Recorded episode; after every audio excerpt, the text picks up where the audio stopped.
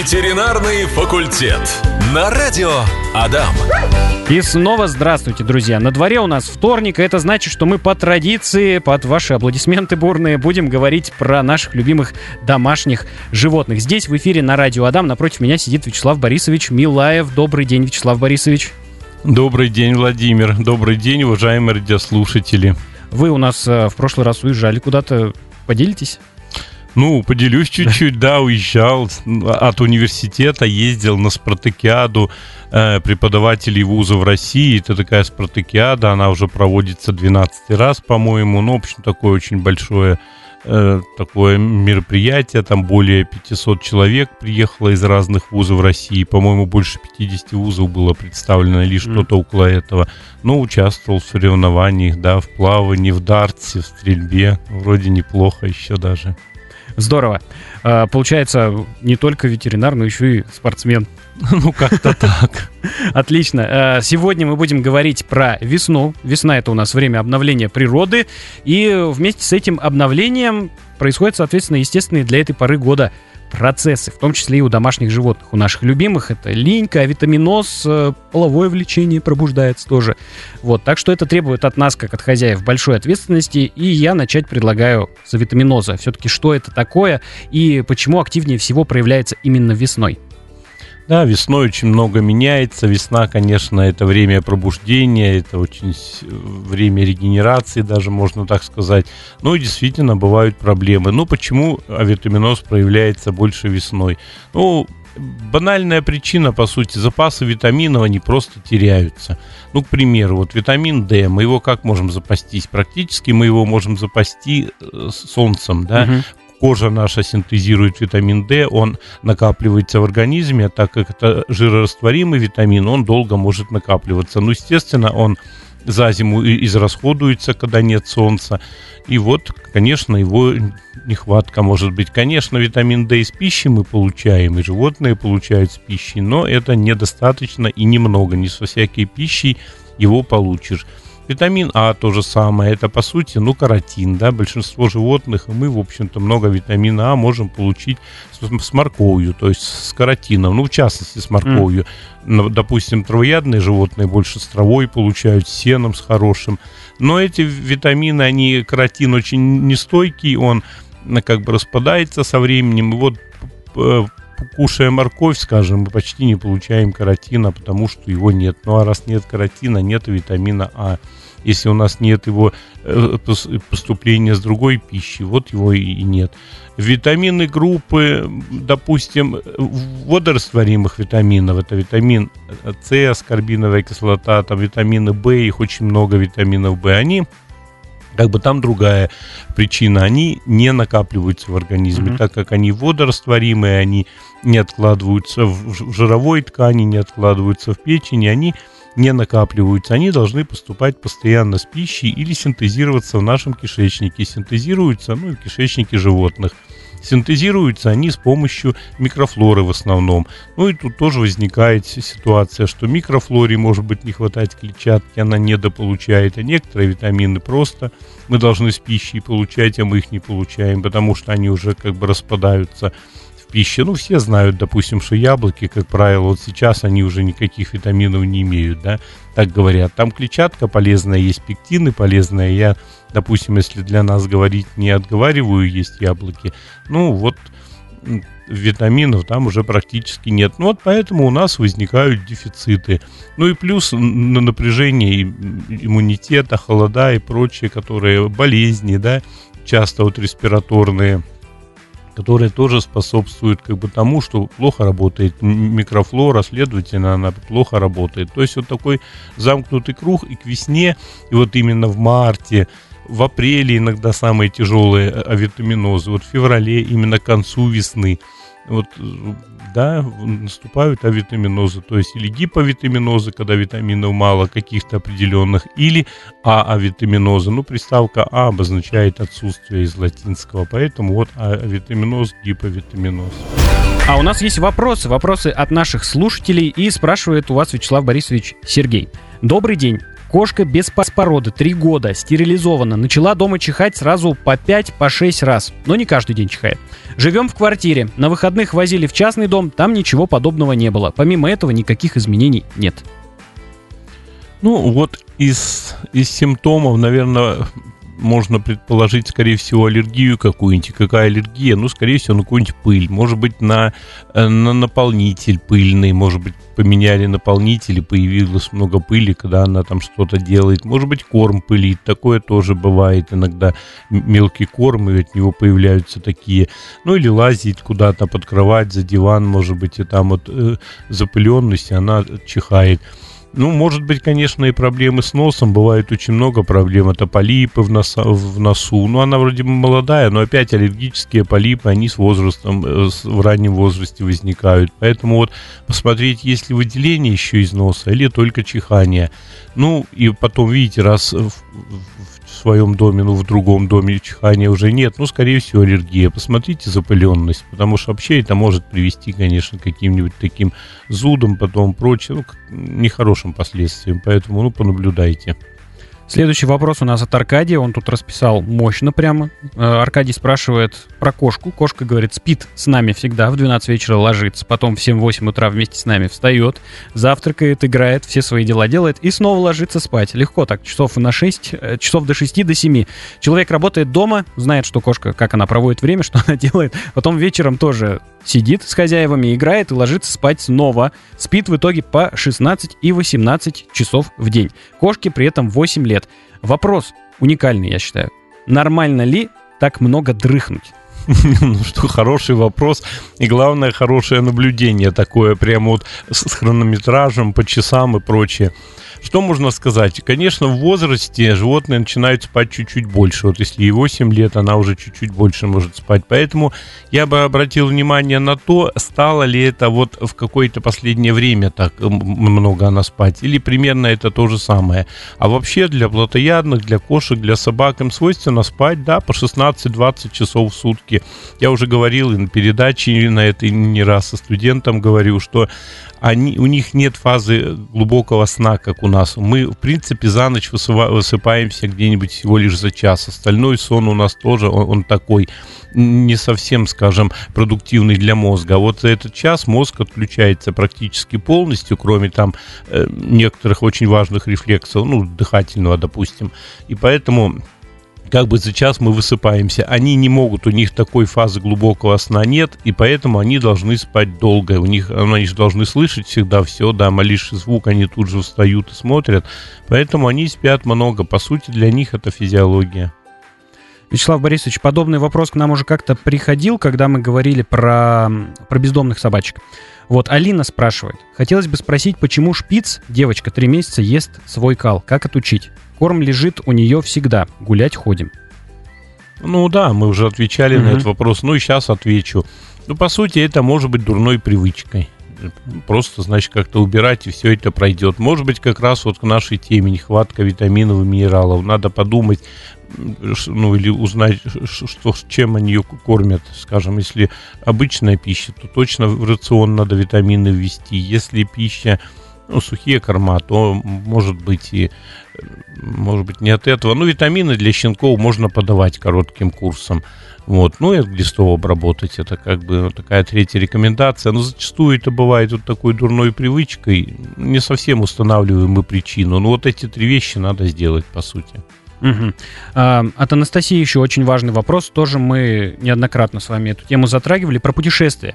А, моя собака, дворовая, очень плохо переносит поездки в машины, боится садиться, в машине начинается обильное слюноотделение, рвота.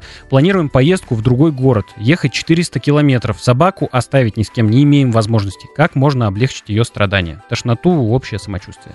Да, это у вас действительно серьезная проблема. Еще узнать, что за порода у собаки, ну это так. Дворняжка. А, ну, дворняжка да. тогда большая, небольшая, вот так mm. вот может быть. Ну что, во-первых, надо сажать машину только на голодный желудок. Водички можно чуть-чуть дать и голодный желудок. Это первое, чтобы как бы меньше было тошноты. Потом попробуйте сейчас уже подавать успокаивающие препараты, ну, скажем, типа габапентина, вот, и попробуйте ее короткими курсами повозить, чтобы она к машине все-таки привыкла. Вот за это время надо ее прямо ну, может быть, там 500 метров провести, потом она погуляет, потом еще 500 метров, ну, примерно вот так вот. Именно с препаратом, чтобы у нее уже страха не было. Ну, и также неплохой вариант, ну, это противорвотные, ну, скажем, попробовать метоклопромид в таблетках подавать. Ну, в ветеринарных клиниках есть еще сирения, такой противорвотный препарат, он тоже хороший. Ну, дороговатый, правда, но зачастую, может быть, на него хороший эффект. Ну, вот до поездки вам бы желательно все это проверить сейчас, потому что потом, ну, замаетесь, придется останавливаться, в общем-то, да, там слюнотечение постоянное будет. Ну, бывают такие собаки, да. Вопрос еще один от Олега. А, про кошку тоже спрашивает. Стоит ли велика... Э, великовозрастной кошке делать анализы время от времени, чтобы не упустить момент, когда начнутся проблемы, например, с печенью или почками? Год назад основные показатели были в пределах нормы. Кошке 16 лет. Как а, часто, если лет? нужно?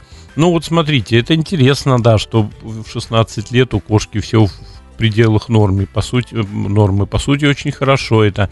Вообще раз в год, конечно, надо делать. Больше даже не на печень обращать внимание, а на почечные показатели. У кошек есть проблемы с почками.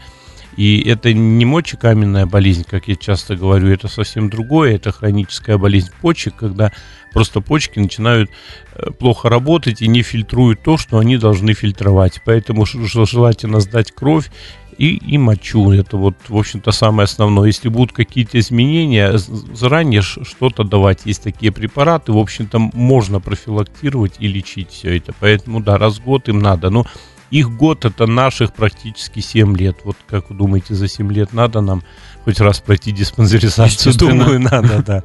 Поэтому лучше это сделать, да. Смотрите, вот говорили сейчас э, э, слушательница вопрос присылала про собаку, которая плохо переносит поездки. И у меня следующий вопрос созрел. А, возможно, являются ли стрессы причиной нехватки витаминов? Это вот по нашей сегодняшней теме.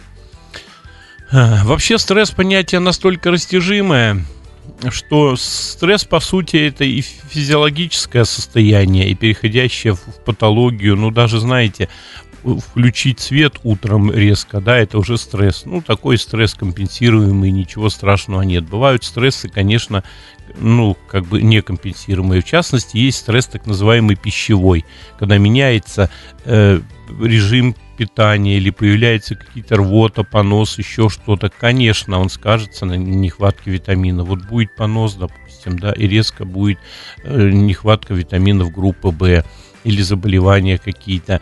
Э, стресс у кошек, особенно вот нервно-стрессовый, когда они начинают там бояться, плохо есть, у них даже иногда кровь в моче может появиться от стресса, то есть гематурия будет, конечно, это скажется на нехватке, э, ну, на количестве витаминов в организме.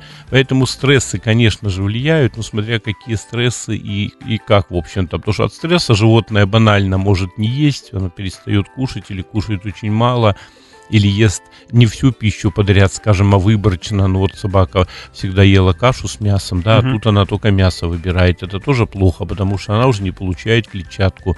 Нет клетчатки, нет, значит, нормального питания для микрофлоры кишечника. А мы-то едим клетчатку не для себя, по сути, а для нашей микрофлоры, чтобы она там питалась и вырабатывала нам кучу всяких витаминов, аминокислот и прочее.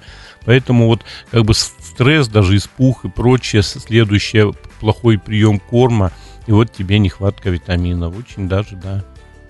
Вячеслав Борисович, э, я вам хочу сказать, что нам прислали видео, мы его с вами сейчас посмотрим за эфиром. Наш слушатель Альберт, он в прошлый раз обращался, угу. и я вот попросил, чтобы прислали видео, там проблема тоже со зверушкой. Сейчас посмотрим, и Альберт ответим вам обязательно на ваш вопрос в следующем выходе. Ветеринарный факультет.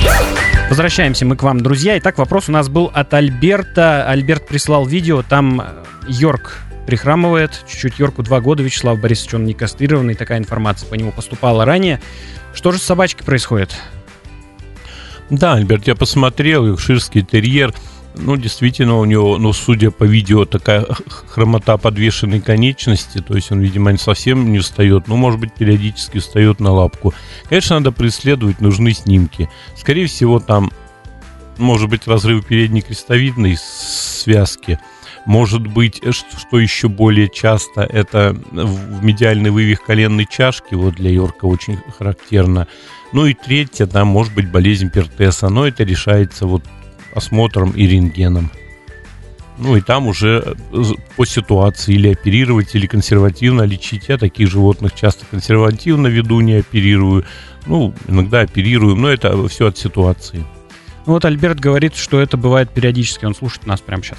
Ну, я понимаю, что периодически вот болезнь Пертеса может так проявляться, или все-таки вот э, вы, вы, медиальный вывих коленной чашки. Особенно если это случается после того, как собачка прыгнула, вот, допустим, он куда-то прыгнул, ну, на диван или еще куда-то, и когда максимальное происходит вытяжение тазовой конечности, может чашка уходить э, в бок, потом она возвращаться. Но опять этих вывихов 4 степени бывает, и поэтому тут как понять, и рекомендации, они все разные могут быть. Тут действительно надо посмотреть. От Станислава еще есть у нас вопрос. Здравствуйте, скажите, пожалуйста, имели ли вы дело с породой Пиренейская горная собака? Как эта порода в целом? Планирую ее приобретение в собственный дом. Такой вопрос. Ну, для собственного дома, да, эта собака вполне подходит. Ну, крупная собака, в общем-то, охранно-пастушная, охранно-скотогонная, да. По большому счету они довольно мирные, хорошо с, с людьми общаются, даже привязчивые иногда, то есть такие как бы собаки хорошие компаньоны. Зачастую собак они других не любят. И вот если другие собаки есть у вас дома, ну, могут быть проблемы. Потому что щенка заводите. Но опять вот часто даже, знаете, если уже старая собака жила, она воспитывает, и эта же собака свою собаку никогда не тронет. Вот у меня такая ситуация. У меня маленький типа боксер и огромный азиат. Mm-hmm. Ну, азиат считает его своим там братом, папой, не знаю кем, и никаких вопросов у меня не возникает в плане послушания. Поэтому и у вас, я думаю, все будет хорошо. Да хорошие собаки, в принципе, они у нас их немного, конечно, но сказать, чтобы я сталкивался с какими-то болезнями такими вот прямо массовыми, в общем-то нет. Но если чисто белая будет, ну тут мыть, чистить, вот это вот, конечно, они по, по окрасу разные бывают. Но если белая, ну, надо чистые вольеры и прочее. Ну, зимой они вообще, конечно, хорошо белые. Летом, весной зачастую, ну, такие. Ну, они опять, в принципе, мыться любят. Поэтому, что хорошая собака. Да, единственное, что еще хочу сказать вам в плане рекомендаций. Если уже вы заводите, собака крупная, обязательно кормление сухими кормами хорошими никакую, не придумывайте естественное питание какое-то натуральное и прочее, вот не надо этого делать. И месяца до 8 до года практически поводок. Не надо так куда-то со щенком ехать, чтобы она бегала где-то там по пересеченной местности, сильно бегала. Вот этого не нужно, потому что вес набирают очень быстро и связку разорвет, скажем, переднюю крестовидную на колени, еще что-то, вот могут быть проблемы. Или э, запястье как бы потянет, то есть вот надо вот так, то есть она засиживаться не должна, бегать-то нормально, но не то, что где-нибудь там взяли по лесам, по полям и прочее, а то чаще поводочек и побольше гулять, прям идти, идти, гулять, гулять, гулять по улице, чтобы она привыкала к транспорту, э, к другим собакам, к людям и самое главное, чтобы двигалась не сильно. Вот эти вот такие рекомендации. Ну, это, в принципе, как по любой mm-hmm. большой собаке. Да. А расскажите, пожалуйста, еще вот по нашей сегодняшней теме мы про авитаминоз говорим. Так, я забыл, что я хотел спросить. Вот, нехваткой какого витамина а, можно охарактеризовать чрезмерное выпадение шерсти? у животных. Чрезмерное, чрезмерное выпадение шерсти может быть от, мног, от нехватки многих витаминов. Ну, сразу вот уважаемым радиослушателям скажу, что только на витамины, не грешите. У нас ведь обычно любимая тема, мы грешим на витамины, сразу начинаем что-то покупать, там витамины какие-то, одни, другие, третьи, ничего не помогает. А мы уже много раз с вами, Владимир, говорили на вашей передаче об этом, что выпадение шерсти или это нормальная физиология, вот весенняя, допустим, да, которая mm. будет, или это просто очень жарко в помещении, поэтому не только на витамины. Надо вычесывать и ну, просто ухаживать за шерстью. А витамины, в принципе, это витамин А, потому что витамин А участвует вообще в формировании кожных барьеров, особенно когда появляется много перхоти, может быть витамина А даже не хватать. Это практически все витамины группы В. Вот, это да, даже витамин D, он считается очень важным э, витамином, его даже гормоном уже часто называют, а не витамином. Он не только на кости, скажем, и на скажем, на нервную систему имеет влияние, но и на шерсть. То есть, да практически все витамины комплекс. Плюс, смотрите, это селена нехватка, это нехватка э, и, иногда кальция, это тоже может быть проблема с шерстью. То есть проблем на самом деле может быть очень много. Надо разбираться, но прежде всего вот общие какие-то рекомендации. Но если сильно выпадает, если проплешины возникают, ну нужен хороший дерматолог на самом деле. Так уж. В клинику?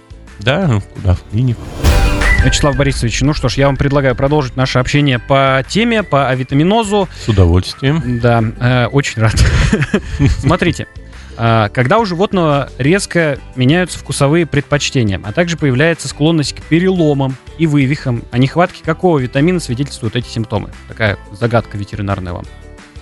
Ну, вкусовые, это и группа Б может быть, вся, конечно, группа Б там и с аскорбиновой кислотой может быть связано, а переломы, ну, переломы это чаще всего, конечно, витамины А, Д, вот, и плюс э, кальций, фосфор, как бы недостаток кальция. Ну, в комплексе, как правило, да. Да, вот витамин D это самый важный, как бы, в, плане костей. Ну и витамин А тоже влияет. И вообще надо учесть э, в виду то, что переизбыток витамина А, допустим, как раз может приводить к массовым переломам потому что mm. настолько меняется структура костей. Вот, ну, к примеру, если бройлеров кормить и давать в рацион много витамина А, они там на второй месяц уже могут массово ломать конечности. То есть вот избыток витаминов зачастую это еще хуже, чем недостаток. Это надо понимать. Особенно вот жирорастворимые витамины, которые накапливаются, они не выводятся. Вот витамин А это и, и токсический гепатит печени, может быть, и переломы, и все что угодно, потому что он копится,